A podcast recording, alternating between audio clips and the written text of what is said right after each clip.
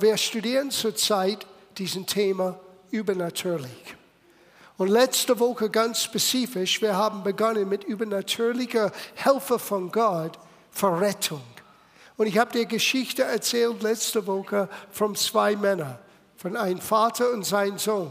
Der Vater war mein Vater, der Sohn bin ich.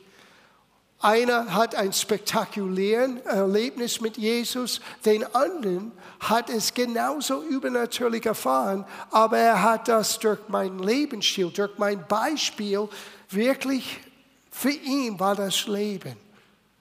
Und es geht Hand in Hand mit das, was Cornelius sagte heute Morgen. Oftmals Gott gibt uns Dinge und wir schätzen es nicht als das, was es wirklich ist, übernatürlich. Übernatürlich ist nicht immer spektakulär, aber übernatürlich macht den Unterschied aus für dich und für mich. Unser Leben sollte geprägt sein von einer übernatürlichen Führung und Hilfe Gottes. Es beginnt mit unserer Errettung, wie Gott zu uns kommt. Es kann sein, er benutzt eine unserer Kinder, er benutzt eine Bekannte von uns, einen Familienmitglied. Er kann ein Buch benutzen, er kann einen Film benutzen, er kann ein Predigt benutzen. Gott benutzt so viele Dinge, um uns übernatürlich im Herzen zu berühren, damit unsere Augen, innerliche Augen aufgeht und wir merken, wow, Jesus ist am Kreuz für mich gegangen. Jesus, ich möchte dich kennen, komm in mein Herz. Das ist, was es heißt, vom Neuem geboren zu sein, ein neues Leben anzugehen mit Gott.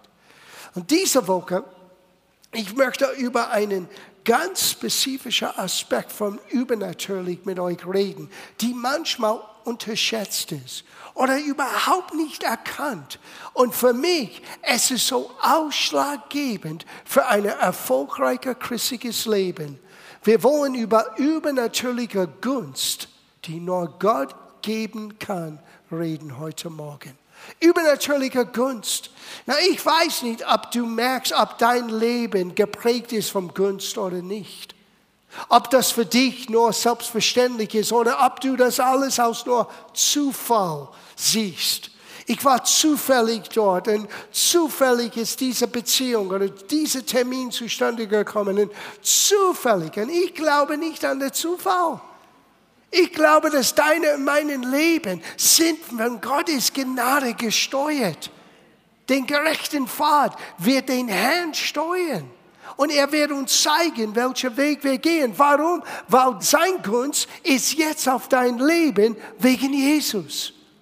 Glaubst du das? Vertraust du, dass Gott dir Gunst gibt? Das ist die Frage. So, lass uns ein paar allgemeine Dinge über übernatürlich sprechen, was wir letzte Woche angeschaut hatten. Und dann gehen wir weiter spezifisch mit, wie Gunst unser Leben verändern kann. Und dann werde ich euch drei Beispiele geben, wie wir als Gemeinde Gunst erlebt haben. Ich werde euch über die Geschichten erzählen heute Morgen von unser geistlicher Zuhause, die Gott uns geschenkt hat. Zuerst in Autari-Straße, wo es alles begonnen hat, dann Rudesheimer Straße, wo es weiterging und hier seit mehr als 30 Jahren in diesem Haus. Und wenn ich denke an alles, was Gott ermöglicht hat, weil wir Raum hatten, wo wir Gott anbeten können, wo wir zusammenkommen können und beten, wo wir zusammenkommen können und sein Wort hören. Das in sich ist ein Segen und die Auswirkung von Kunst. Aber zuerst einiges über übernatürlich nochmal. Zuerst verwechsel übernatürlich nicht mit spektakulär. Es kann spektakulär sein, aber oftmals übernatürliche Wirkung Gottes in unser Leben ist manchmal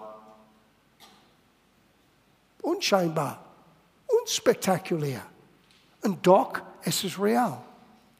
Es geht über die natürlichen Dinge hinaus. Und wir lesen in Gottes Wort über Wunder, Zeichen und Wunder, aber über das rede ich nicht, weil wenn Gott ein Zeichen oder Wunder tut, jeder merkt das. Aber das übernatürliche Förderung und Bewegung Gottes und Einfluss Gottes in deinem und meinem Leben ist manchmal so sanft, manchmal so fast selbstverständlich, dass wenn wir nicht wirklich aufmerksam sind, wir vergessen, wer hat uns gelenkt, gesteuert. Wer hat uns ans Ziel gebracht? Und oftmals ist es die Auswirkung von seinen Gunst auf unser Leben. Na, wir haben diesen Begriff letzte Woche angeschaut, den Unterschied zwischen dem natürlichen Mensch und dem geistlichen Mensch. Und das ist das Ausschlaggebende. Ein Christ ist nicht automatisch ein geistlicher Mensch. Beides meine ich, eine geistliche Reife ist vollzogen. Ein Christ hat die Möglichkeit, ein geistlicher Mensch zu sein. Aber dieser geistliche Verständnis, dieser geistliche Reife muss aufgenommen sein, muss ausgelebt sein. Und wir haben beendet letzte Woche mit diesen Aussagen. Es war ein 1. Korintherbrief, Kapitel 2, wo wir gelesen haben im Vers 13, und ich, vielleicht lese ich 12 und 13. Wir haben aber nicht den Geist der Welt empfangen, sondern den Geist aus Gott, so dass wir wissen können. Sieh, Gott möchte, dass wir nicht in Unwissenheit bleiben. Gott möchte, dass wir verstehen, dass wir einen Durchblick haben. Der hat uns den Geist gegeben, damit wir wissen können, was uns von Gott gegeben ist. Und davon reden wir. Nicht in Worten, die von menschlicher Weisheit gelehrt sind, sondern in solchen, die vom Geist gelehrt sind, indem wir Geistliches geistlich beurteilen. Und letzte Woche wir beendet mit einer Definition von dieser letzten Begriff, geistliches, geistlich beurteilen. Auf Englisch, der Amplified, der erweiterte Übersetzung sagte, indem wir geistliche Gedanken mit geistlichen Worten beurteilen. Sieh, Gottes Wort ist der Weg, wie wir geistlich reifen können. Da werden wir Gottes Geist und wird Gottes Geist uns führen und uns zeigen, was Gott gefällt, was vor Gott aufrichtig ist, wie Gottes Wege sind. Und wenn wir lassen, dass Gottes Wort uns neu formen können, werden wir eine geistliche Reife vollziehen. Geistlich heißt nicht spooky oder Hokus Pokus oder du bist verrückt. Geistlich ist eigentlich, du, du benimmst dich eigentlich in einer Art und Weise, wie Gott sich benimmt. Wie Gott denkt, wie Gott tickt, wie Gott spricht. Und sein Wort gibt uns die Möglichkeit, Gott so intim zu kennen, dass wir seine Gedanken und seinen Handel und seine Art vom Leben verstehen und selber erleben dürfen. Es braucht dieser Grundsatzentscheidung. Ich möchte geistliche Reife erfahren, damit ich lernen kann, das übernatürlich in meinem Leben täglich zu erfahren. Und das Übernatürliche ist, dass Gottes Geist am Wirken ist, weil Gott ist Geist und er steht über das Natürliche. Und bei das Natürliche meine ich das, was du sehen kannst, anfassen kannst, das, was du wahrnimmst mit deinen fünf Sinnen. Das ist die natürliche Welt. Aber es gibt eine Welt, die hinter der Kulisse voll im Gange ist. Und da leben wir gleichzeitig auch. Die viele Menschen aber, die viele Christen sogar, sind nicht dessen bewusst, dass die geistliche Welt real ist. Wenn Paulus redet und sagt in Epheserbrief Kapitel 1, wir sind gesegnet mit jeder geistlichen Segnung. Man sagte, ja, das ist nur geistlich. Wenn du merkst aber, dass die natürliche Welt aus der geistlichen Welt entstanden ist, wow, dann könnte man sagen, das echte, wahre Welt ist die geistliche Welt. Und diese natürliche Welt ist eine niedrige Ebene von der Schöpfung.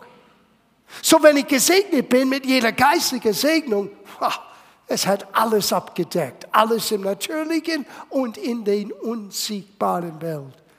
Und wir haben diese Bemerkung gemacht von dem geistlichen Mensch letzte Woche. Der geistliche Mensch schaut auf das Unsichtbare. Das, was der natürliche Mensch nicht wahrnimmt. Und es beginnt alles hier. Gottes Wort macht unsere Augen auf. Und ich meine nicht diese natürlichen Augen, ich meine die Augen des Herzens, wo Gottes Wort uns Licht und Einsicht gibt wo wir wissen können, was wir tun sollen in jeder Situation. Da schauen wir. Und das war ein 2. Korintherbrief, Kapitel 4, wo Paulus sagte, wir schauen auf das Unsiegbare. Weil das Siegbare ist zeitlich begrenzt, wird aufhören. Aber das Unsiegbare, das ist ewig. So lass uns jetzt diese Gedanken noch weiterbringen in Bezug auf Gunst. Was ist Gunst? Gunst ist wohlwollende, freundliche, entgegenkommende Haltung. Geneigtheit könnte man sagen. Gunst ist, wenn Leute bevorzugen dich, dass du plötzlich in eine Situation hineinkommst, wo anderen sagen, Mai hat er Glück. Mai hat er Glück. Und du könntest auch, wenn du nie geistlich gesinnt bist, denken, dass du noch Glück gehabt hattest. Und die ganze Zeit, das war Gottes Gunst auf dein Leben. Und wisst ihr, wie Gottes Gunst auf unser Leben kommt? Es ist ein Geschenk. Oftmals im Neuen Testament in der deutschen Sprache wird das Wort Gunst übersetzt mit Gnade. Gottes unverdiente Gunst. Das ist, was Gnade ist. Und so, wir haben auf Englisch öfter das Wort favor, das ist das englische Wort für Gunst, wird in der Übersetzung vorkommen. Und ihr habt vielmehr auf Deutsch Gnade. Gebe euch ein Beispiel. Wenn man redet über Jesus, Lukas Kapitel 2, Vers 52. Und Jesus nahm zu an Weisheit, Alter und, deutsche Sprache sagt, Gnade. Englisch sagt Gunst. Bei wem? Gunst bei Gott und den Menschen. Es war kein Glücksfall. Es war Gottes Wirken in das Leben Jesu. Und er hat Gottes Wohlgefallen mehr und mehr erfahren. Die Menschen haben das gemerkt und die haben sogar Jesus mehr und mehr gern gehabt. Jesus war kein komischer Teenager. Er war ein sehr netter junger Mann. Jeder kannte ihn in der Nachbarschaft. Er war ein Lieblingsteenager. Stell dir vor. Er war ein ganz normaler Mensch, bis sein Dienst anbegonnen hat. Er hat niemand gezeigt, wer er wirklich war. Die haben nur eins gemerkt. Es ist anders bei ihm. Es ist wie ein Glücksfall. Nein, Gottes Gunst. Und er wuchs in dieser Gunst, nicht nur bei Gott, sondern auch bei den Menschen. Ich habe eine Neuigkeit für dich. Jeder einzelne von euch hat Zugang zu Gunst. Sein Name heißt Jesus. Was er erlebte, möchte er uns weitergeben. Na, am Ende von heute Morgen, ich werde euch zeigen, wie wichtig das ist, nicht nur für uns. Wir können selbstsüchtig sein und sagen, ja, wow, ich habe Gunst. So, ich erwarte im Leben, dass ich werde vorankommen und das solltest du. Aber mit diesen Segen kommt eine riesige Verantwortung. Ich habe ein spezifisches Ziel heute Morgen, weil Gott möchte uns als Eltern etwas sagen. Was du tust mit das, was Gott dir anvertraut hat, wird entscheiden, ob deine Kinder Gottes Gunst erlebt oder nicht. Das ist eine ernste Sache. Aber das für ein paar Minuten. Lass uns über uns zuerst reden, wie Gunst in unser Leben real sein kann. Gebe noch eine Aussage. Fünfter Psalm, Vers 13. Äh, Vers 13 auf Deutsch. Denn du, Herr, segnest den Gerechten. Ist jemand gerecht hier heute Morgen? Wow. Wie könnt ihr behaupten, dass ihr gerecht seid? Wie? Wegen Jesus wegen was er am Kreuz getan hat, nicht durch unsere Leistung. Es ist Jesus allein, der uns gerecht gesprochen hat. Wir haben einen rechten Stand vor Gott. Wir sind Kinder Gottes genannt wegen sein Opfer am Kreuz. So, das ist für uns. Denn der Herr segnet den Gerechten. Du umgibst ihn mit, now hier ist das Wort Gnade auf Englisch, Favor, Gunst, wie mit einem Schilde. Es ist wie ein Schutzmauer um deinem Leben. Ich bin verrückt genug zu glauben, dass mein Leben so ist. Dass ich jeden Tag, wenn ich aus meinem Haus gehe, ich, ich habe ein Schild um mich von Gunst. Na, heißt das, dass ich nie einen schlechten Tag habe? Heißt das nicht, dass, dass nicht negative Dinge mir passieren? No. Aber auch in das Negative. Wenn ich Gott vertraue, Gott biegt das um. Das ist die Auswirkung von Gottes Wohlwollen. Now, wie bekommen wir Gottes Wohlwollen? Tue, wozu du berufen bist. Lebe ein Leben des Gehorsams, wo du bereit bist zu erkennen, Gott, wozu hast du mich geschaffen? Und für das möchte ich leben. Wenn du das tust, wirst du Gottes Gunst erfahren. Du hast eine Entscheidung zu treffen. Du kannst dein Ding tun. Du kannst tun, was dir gefällt. Gott hat dich so und mich so geschaffen. Wir haben eine freie Entscheidungsmöglichkeit. Aber wenn du dich entscheidest, und das ist eine Form von geistlicher Reife, ich entscheide mich für Gottes Plan und Absicht zu leben. Wenn ich das tue, habe ich gerade jetzt diesen Schutzmauer um mich herum aufgebaut. Und Gott möchte das nicht wegnehmen. Gott möchte, dass ich umgeben bin mit Gunst wie ein Mauer. Und dass dein Leben auch umschildert ist oder umgeben ist mit diesen Gunst. Eine letzte Aussage in Bezug auf Gunst. Denk an die Ohrgemeinde. Das ist eine Schriftstelle, die viele von euch kennt, aber ich lese es trotzdem. Apostelgeschichte Kapitel 2, Vers 46. Es heißt hier, und täglich verharrten sie einmütig im Tempel und brachten das Brot in den Häusern, nahmen die Speise mit Frohlocken und Einfalt des Herzens, lobten Gott und hatten Gunst bei dem ganzen Volk. Sieh, die Urgemeinde war geschätzt. Die hatten Gunst in der Gesellschaft. Deswegen ist es so wichtig, ihr Lieben, dass wir eine Präsenz haben in der Gesellschaft. Der Urgemeinde hat eine Präsenz gehabt und hat großen Gunst erlebt. Man könnte man sagen, es ist ein, ein Kennzeichen von Christsein. Die Welt sagt, du hast Glück. Wir sagen, nein, ich habe Gottes Gunst.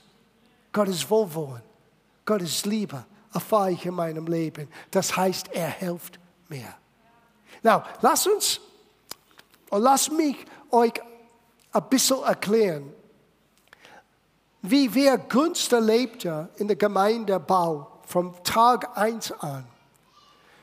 In 1982, als wir, wir waren sehr ähm, beschäftigt reisen, wir hatten damals Jugendveranstaltungen veranstaltet, könnte man sagen, Mini-Holy Spirit Nights überall veranstaltet. Und samstags hatten wir in Schweinfurt zum Beispiel eine, eine Kirchengemeindesaal breckend voll mit nicht nur Teenager. Kamen langsam nicht nur die Teenager, sondern auch die Eltern und die Großeltern, weil die waren alle neugierig, weil Gott hat außergewöhnliche Gunst gegeben in den Veranstaltungen. Und ich habe das vom Ende 81 bis hin zu Sommer 82. Und in Sommer 82, Gott redete zu meinem Herzen und sagte, ich möchte, dass du ein lebendiges Beispiel aufbaust von Gemeinde. Du reist von Ort zu Ort, du dienst den Menschen, du bringst mit dir eine Begeisterung. Aber Gemeinde sollte ständig begeistert sein, ständig durchdrängt vom Heiligen Geist. Und oftmals, es war frustrierend für mich. Ich komme in einen Ort, wir haben Wunderbares erlebt, ich gehe weg, ich gehe an anderen Orten, komme ich wieder einen Monat später und es ist, als ob nichts passiert ist. Und man musste wieder alles von vorne anfangen. Und dann haben die Leute gesagt, sagt, wow, wenn John Mayana kommt, es bringt so eine Begeisterung mit. No, es war, wir haben Gott Raum gegeben, Gott zu sein in unseren kleinen Veranstaltungen. Man hätte gewünscht, dass die Leute werden dasselbe durchblicken. Gott ist immer da. Die hätten Gott so erlebt, auch wenn wir nicht da wären. Und schließlich doch an ein paar Orten haben sie das doch erlebt. Aber das war unbefriedigend für mich. Und ich spürte, wie Gott sagte, er sollte in München eine Ortsgemeinde beginnen. Na, das war das Letzte, was ich tun wollte. Ich wollte kein Pastor sein. zu reisen, zu verkündigen und wieder nach Hause zu geben, das ist okay, Gott. Aber ich muss dort bleiben. Ich muss mit den Leuten wohnen. No.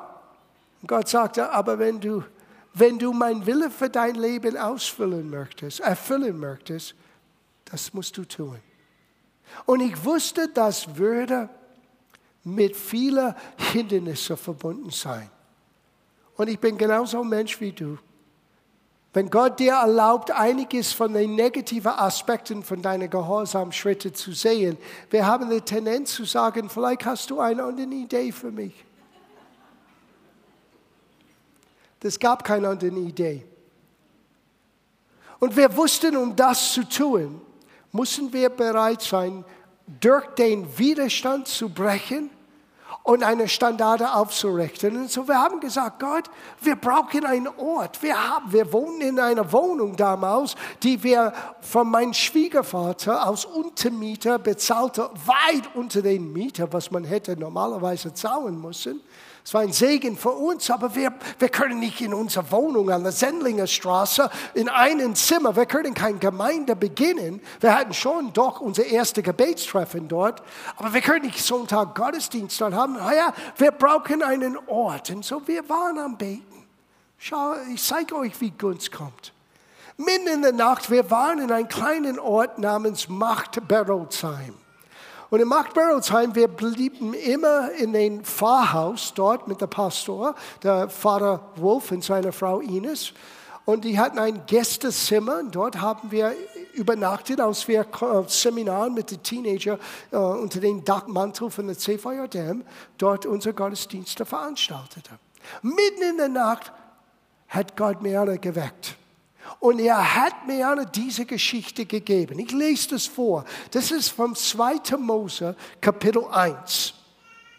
Es ist die Geschichte von zwei Hebammen, die einen Befehl von den Pharao bekommen hat, alle Jungs bei der Geburt gleich zu töten von allen Israeliten. Na, wir lesen hier in Vers 17. Aber die Hebammen fürchteten Gott und taten nicht, wie ihnen der ägyptische König befohlen hatte, sondern ließen die Kinder leben. Da ließ der König der Hebammen rufen und fragten sie, warum tut er das, dass er die Kinder leben lasse? Die Hebamme antwortete dem Pharao, weil die hebräischen Frauen sind nicht sind wie die ägyptischen. Sie sind lebhafter, ehe die Hebamme zu ihnen kommt, haben sie geboren. Die haben hier ein bisschen geschummelt, die haben gelogen, um die Kinder zu retten. Schau, was wir sehen hier. Da segnete Gott die Hebammen, das Volk aber vermehrte sich und nahm gewaltig zu. Und weil die Hebammen Gott fürchteten, so baute er ihnen Häuser. Gott sagte zu mir, und sie haben mich gleich geweckt, Gott hat gesagt, wenn wir bereit sind für diesen neugeborenen Kinder, die hervorkommen werden durch die Gemeinde, wenn wir bereit sind, alle Hindernisse durchzubrechen, Gott wird für uns immer ein geistliches Haus für uns sorgen. Wow! So wir haben eigentlich Gott vertraut. Okay, Gott, wir sind bereit gegen Pharao und alles andere, was gegen uns kommt. Und wenn ich heute Morgen euch alle erzähle, was, was gegen uns kam in die erste Woche von den Gemeindegründung, du würdest es nicht glauben. Aber Gott hat uns aus jeder Herausforderung befreit. Aber wir reden über Gunst heute Morgen. So wir beginnen, ein Haus zu suchen. Und wir haben in der Süddeutsche Zeitung damals, in den Old Days, Back in the day, man hat die Zeitung genommen und man suchte Immobilien aus. Und wir fanden eine Villa in Harlacking. Na, wir hatten kein Geld, aber wir bräuchten ein Haus. Und wenn du ein Wort von Gott hast, das ist das Allentscheidende. So, wir haben dann dieser Inserat für diese Villa. Wir haben dort angerufen und ich mache die Geschichte kurz. Zufälligerweise die Besitzerin war früher, weil sie wohnte in Starnberg, sie war früher hier in München ähm, und sie war Mitglied in der Baptistengemeinde in der Holzstraße. Als sie hörte, dass wir eine Gemeinde gründen wollten, hat sie uns sofort bevorzugt. Das nenne ich Kunst. Now, die Kaution für dieses Haus damals war drei Monatsmiete, glaube ich. Ich weiß nicht, ob es kalt oder nicht. Das war ungefähr 5000 D-Mark. Und wir hatten kein Geld. Jetzt haben wir ein Haus, aber wir haben kein Geld. So, das erste, was wir getan haben, wir dachten, vielleicht werden wir das Geld ausleihen. So, ich habe meinen Schwiegervater gefragt. Und er sagte, gerne gebe ich euch das Geld. So er sagte, wir müssen morgen bei der Bank treffen. So wir gehen mit ihm zu seiner Ärztebank und wir sollten das Geld abheben, dachte ich. Und wir sitzen bei einem Tisch und plötzlich merke ich, dass wir reden mit den Angestellten bei der Bank und er musste ein Darlehen nehmen, weil all sein flüssiger Kapital war schon investiert und er musste für uns ein Darlehen nehmen. Ja, ich habe mir Anna angeschaut, sie schaute mich, schaute mich an, wir beide wussten, ohne etwas zu sagen, das tun wir nicht. Wenn er hätte das Geld flüssig und wir konnten es von ihm ausleihen und dann zurückzahlen, das ist eine Sache. Aber dass er ein, ein Darlehen nehmen muss für mich, no way. Ich sagte, sorry, sorry, Brian, das machen wir nicht. Ich stehe auf und er sagte, was machst du? Sag ich, nein, so möchten wir das Geld nicht haben. Und er rennte hinter uns her und er sagte, spinnt ihr? Habe ich gesagt, nein, nein, das ist nicht richtig. Das ist okay. Vielen Dank und ich schätze, dass du bereit warst zu tun, aber Gott hat einen anderen Weg. Wie weiß ich das? Gunst. Gott hat gesagt, fürchte mich mehr als Phario, fürchte mich mehr. Lass einen Ort aufrichtet sein oder ein Ort sein, wo Menschen zu mir kommen kann und ich werde für dich ein Haus bauen. Am nächsten Wochenende waren wir bei einer Jugendfreizeit. Und am Ende, wir hatten niemand gesagt, unser Bedarf, unsere Not, was wir bräuchten. Am Ende von das Wochenende hat ein Diakon aus der evangelischen Kirche, und wir, ich sage euch, das waren junge Menschen zwischen 18 und 25, vielleicht 30 am Stück. Und dieser eine Mann sagte, ich habe den Eindruck, dass bevor wir alle nach Hause gehen, was war eine Freizeit, wir waren, glaube ich, Freitag und Samstag, vielleicht sogar Sonntag dort, bevor wir alle aufbrechen nach Hause gehen, ich habe den Eindruck, wir sollten ein Opfer für John Mayana nehmen. Und dann hat einer in der Truppe gesagt, ich habe den Eindruck, wir sollten das wie in Apostelgeschichte machen. Und die haben zwei Stühle genommen und vor der Versammlung, wir saßen, John und Meana, auf diese zwei Stühle und die jungen Menschen haben ihre Opfergaben vor unsere Füße gelegt. Du redest von einem Gefühl von Demut. Es war, als ob jemand deine Füße wäscht. Es ist fast leichter, jemands Füße zu waschen, als du lässt, dass jemand deine Füße, Füße wäscht. Und so war das für uns. Als wir das zusammen addierten, was die jungen Leute uns gegeben hat, es war 5200 D-Mark. Das nenne ich Gunst, ihr Lieben. Das war übernatürlich. Aber das hat alles begonnen mit Gottes Gunst. Und wir ziehen ein in diesem Haus und an den ersten Sonntag in Oktober 82, wir hatten unseren ersten Gottesdienst. Und es blieb nur acht oder neun Monate und dann dieses Haus war zu klein. So wir bräuchten ein zweites Haus. Und wieder zu Deutsche Zeitung, Immobilienbereich. Und da haben wir gesehen ein Inserat vom TÜV Bayern. TÜV Bayern hatte ein neues Gebäude gebaut. Vielleicht kennt ihr das an West End ist ein riesiger äh, Gebäude vom TÜV. Aber früher waren sie in einem kleinen Bürogebäude an der Rudesheimer Straße, eigentlich direkt gegenüber von wo TÜV jetzt ist. Und wir haben dort angerufen, die haben gesagt, es ist egal, was ihr in diesem Gebäude tut, aber leider, wir sind nicht der Besitzer. Wir können Ihnen nur in unser Vertrag unterbringen als Untervermieter, aber der Besitzer muss das zustimmen. So, wir rufen den Besitzer an, wir machen einen Termin aus, wir gehen rüber und ich, ich möchte keinen Namen nennen, aber ich werde seinen Namen nie vergessen. Und ich komme in sein Büro, habe ich mich vorgestellt und damals, ähm, mein Deutsch war nicht so gut, wie es heute ist, Merle hat alles übersetzt. Ich habe ihm erzählt, was wir tun wollten. Er schaut mich an und sagt, ja, wir wollen keine Sekte hier haben. Ich gehe aus der Tür. Ich bin aus der Tür gegangen und plötzlich Gott redet zu meinem Herzen. Er sagte, John, geh wieder dort rein. Sag dieser Mann, wie du zu mir gekommen bist. So, ich sagte mir, Anna, wir gehen wieder rein. Ich gehe wieder rein in das Büro. Ich sagte, Entschuldigung, ich möchte nicht unverschämt sein. Aber ich muss Ihnen erzählen, warum wir diese Gemeinde hier haben möchten.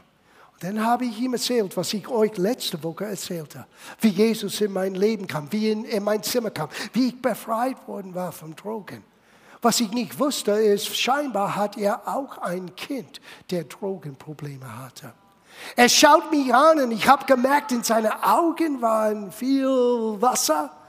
Und er sagte, Herr Angelina, Sie dürfen ein Gebäude haben. Now, du sagst Zufall, ich sage Gunst. Gunst. Dritte Gebäude. Sieh, manchmal wir reden über ein Gebäude, als ob es so unwichtig ist. Wenn ein Gebäude will so unwichtig sein, warum hat Gott aus Belohnung zu den zwei Hebammen Häuser gegeben? Gott möchte, dass du eine Wohnung hast. Gott möchte, dass seine Gemeinde eine Wohnung hat. Gott möchte, dass wir die Freiraum haben zu tun, was wir tun wollen, zu veranstalten, was wir veranstalten wollen. Und ich bin völlig überzeugt, dass immer noch in meinem Lebzeit Gott wird uns die Möglichkeit geben zu sagen, der Grundstück gehört uns. Es ist ein Werkzeug, aber es ist ein Geschenk Gottes damit wir Dinge tun können. Wenn wir das nicht hätten, können wir so viele Dinge versäumen und nicht tun können. So, wir bräuchten ein Gebäude hier, weil wo wir waren in der West End ist zu klein. Wir hatten drei Etagen und wir mussten zueinander reden über die Etagen und die haben eine kleine Videokamera, der Kabels geht aus dem Fenster und einen kleinen Fernsehen da oben und wir haben gesagt, hello da oben und die alle haben so gemacht. Und so wir haben ihr Amen gehört durch ihre Füße. Oder die Leute, die unten waren, die haben mit einem Besen oben so war das. Aber das war keine Zukunft. Der, der Besitzer wollte uns das verkaufen, aber es war zu klein, konnte es nicht ausbauen. Und wo findest du einen Ort für 200, 300 Leute mit Parkplätzen? Süddeutsche Zeitung, Immobilien, boom, ein Inserat. Damals, das war die Büros für Co-op. Es war früher gebaut vorbei war, aber die Coop damals hat das übernommen. Und Coop hat ihre Hauptverantwortung oben in das zweite Obergeschoss untergebracht und die zwei großen Büros standen leer. Wir haben dort angerufen und damals, es gab einen Makler und der Makler war sehr skeptisch. Und wir haben in dieses Gespräch gemerkt, oh oh, sie, einer seiner Eltern war ein Mitglied in der Zeugen Jehovas. Und er war sehr skeptisch mit diesen Sekten. Na, wir sind nicht zu gleichen mit den Zeugen Jehovas. Aber wenn jemand verbrannt ist, er sieht alles dasselbe.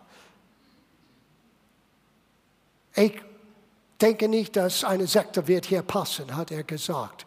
Dann haben wir gesagt, aber bitte ruft der Besitzer an. Na, warum haben wir das gesagt? I don't know. Es war ein Ruck von Gott. Wisst ihr, was passiert ist? Zu seinem Erstaunen, der Besitzer hat gesagt, Sie können das Gebäude haben. Und sogar, wir machen es einfacher für Sie.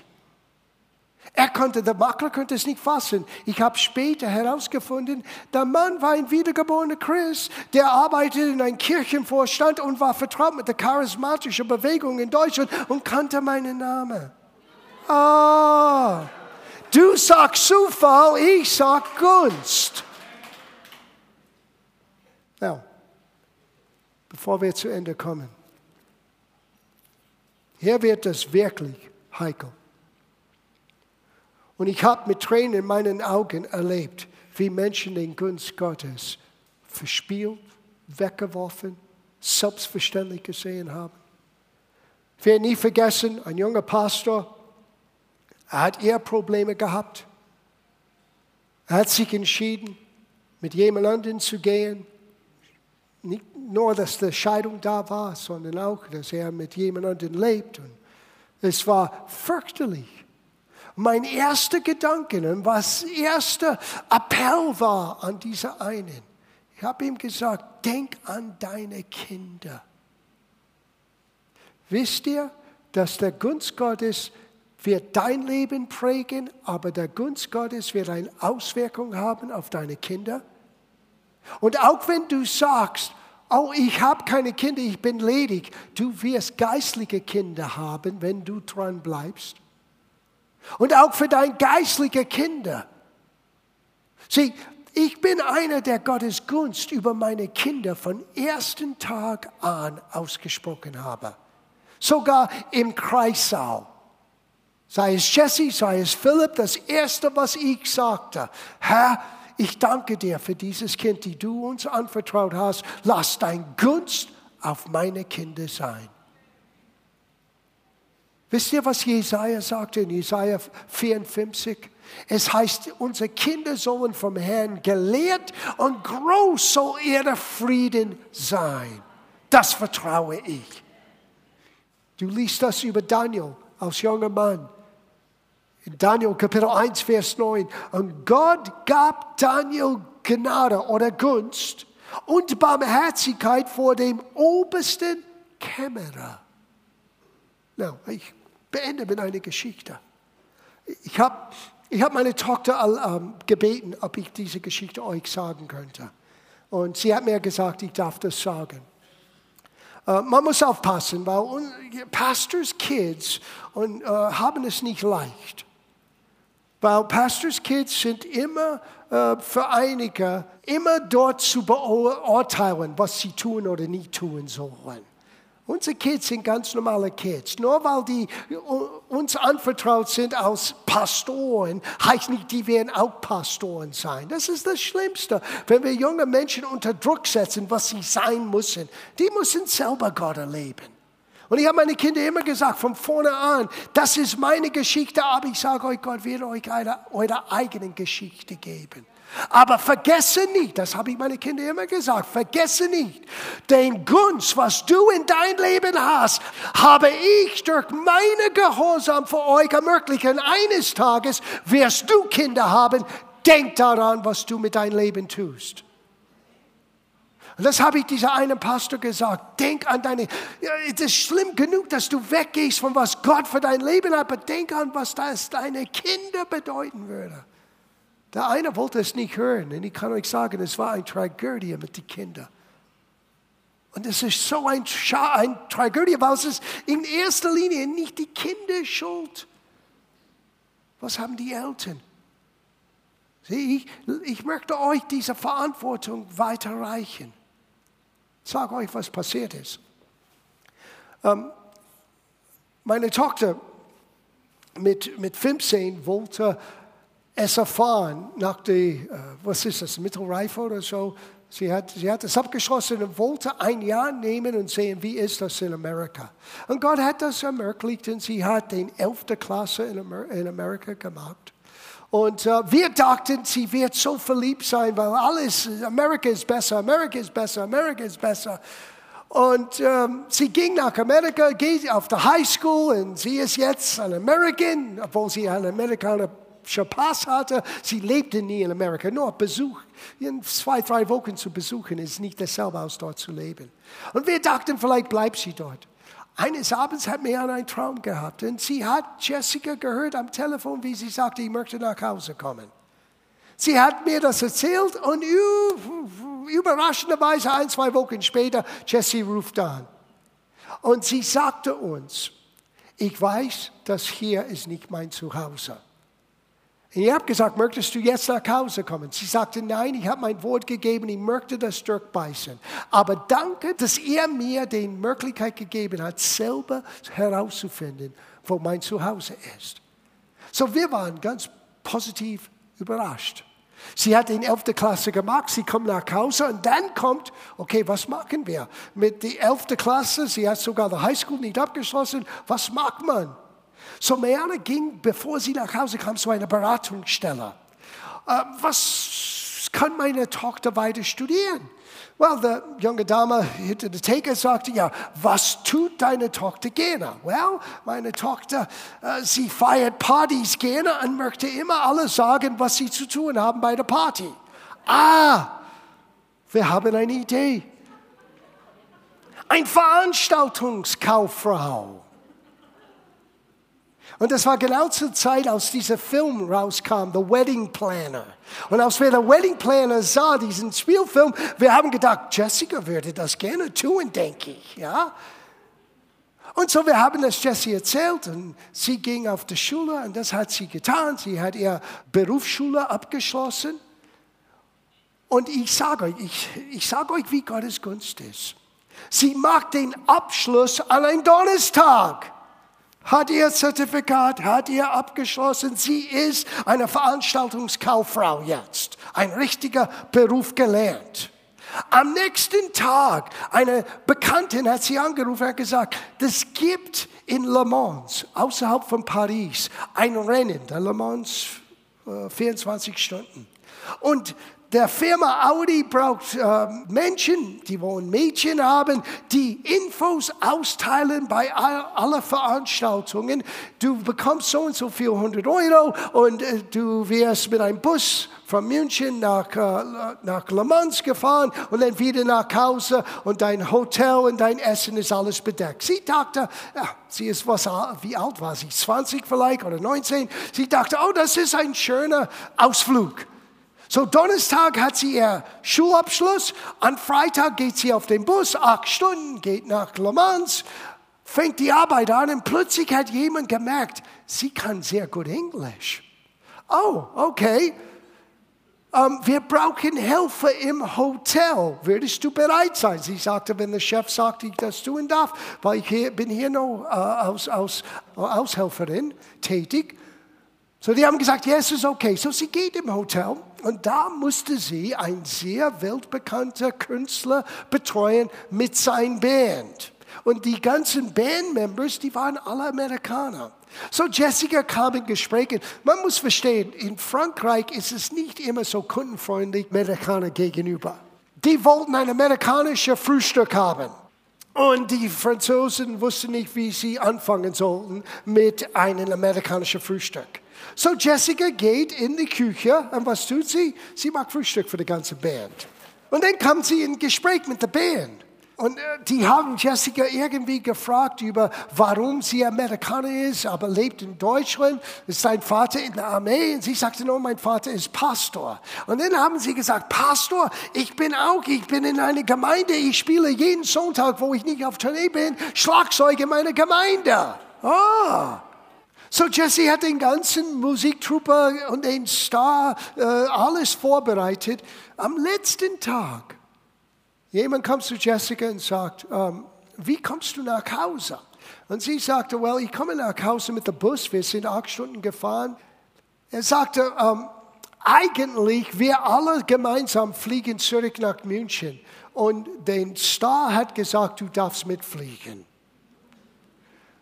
So, dann bekomme ich einen Anruf von Jessica. Sie sagte, Dad, komm aus dem Haus. In fünf Minuten bin ich da. Ich habe einen Chauffeur Limousine, der mich vom Flughafen hierher nach Hause gefahren habe. Und auf den Rückflug von, von Paris nach München, da saß ein Mann, das war der Manager von diesem einen bekannten Star, und sagte, ich habe die das ganze Wochenende beobachtet und am Montag kannst du beginnen mit der Arbeit, wenn du möchtest, ich werde dich anheuern.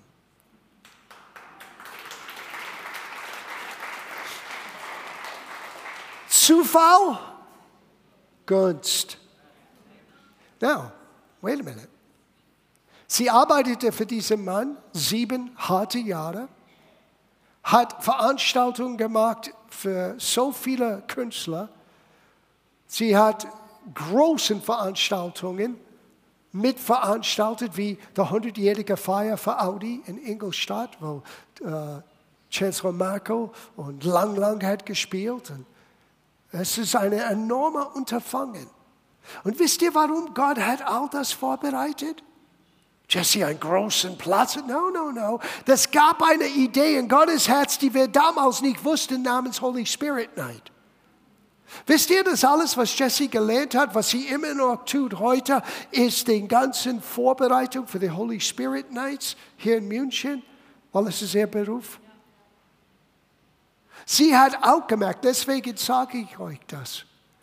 Wir haben keine Ahnung, was Vergaben in unsere Kinder stecken. Und Gott wird sie am Ziel bringen, wenn wir die Tür offen halten für unsere Kids. So ist es eine doppelte Botschaft heute Morgen. Es gibt ein Gunst Gottes für dein Leben, für dein Tun, wo du wohnst, wo du arbeitest, wo du vorankommen sollst. Aber es ist nicht da zum Selbstzweck. Es ist nicht da, um dich groß zu machen. Es ist da, dass Gott wird aus dein Tun ein Segen machen für anderen. Aber nicht nur das, es geht auf die nächste Generation, dass deine Kinder sollten aufwachsen mit Gottes Gunst und dass sie am richtigen Ort sein, dass sie vorbereitet sind, wozu Gott sie berufen hat. Und ich bin sicher, dass meine Kinder werden ihre Kinder sagen, was Grandpa immer gesagt hat. Du wirst Gunst im Leben erfahren, aber das wird nicht zufällig sein. Es ist, weil jemand hat Gott gehorcht. So, ich möchte in zwei Wege beten heute Morgen. Zuerst möchte ich beten für Gottes Gunst auf dein Leben. Vielleicht warst du nicht dessen bewusst bis hier, dass du Gottes Gunst hast und wie sehr du Gottes Gunst brauchst.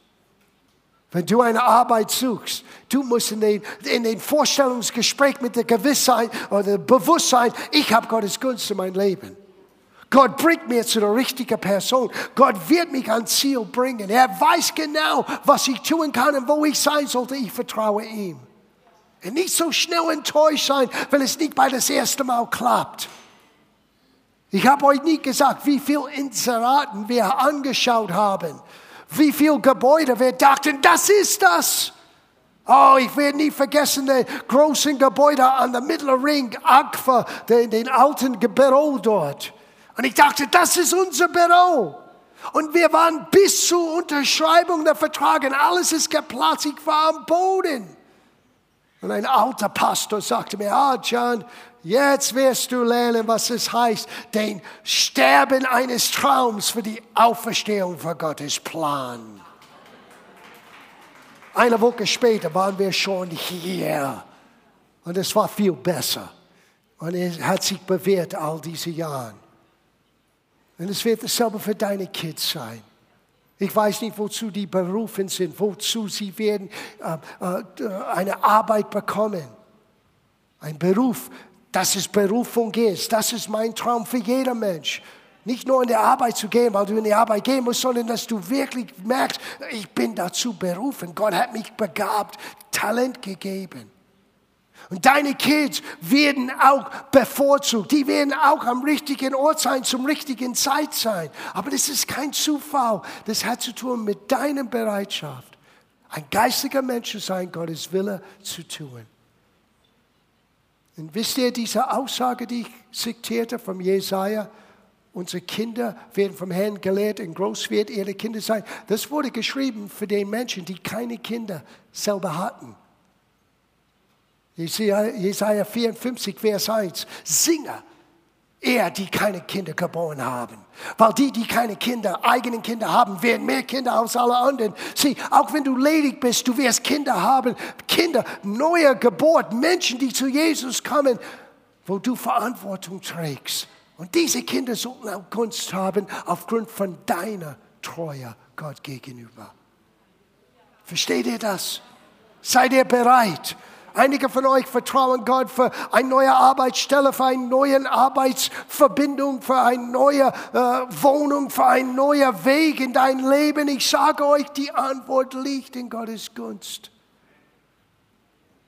Und du hast Gottes Gunst in Jesus.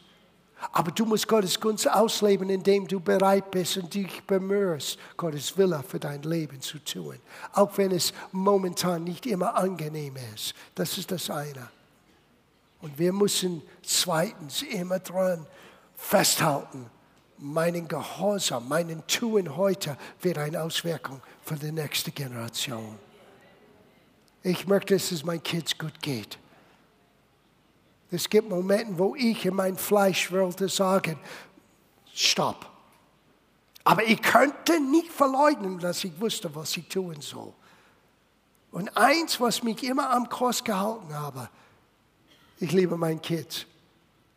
Ich möchte nicht, dass ich durch meinen natürlichen Menschsein Dinge tue, die sie ausbaden müssen. Ist das so? Yes. So, du hast und ich habe riesige Verantwortung. Aber was wir tragen mit Verantwortung, haben wir auch Gnade, diese Verantwortung gerecht zu werden. Amen.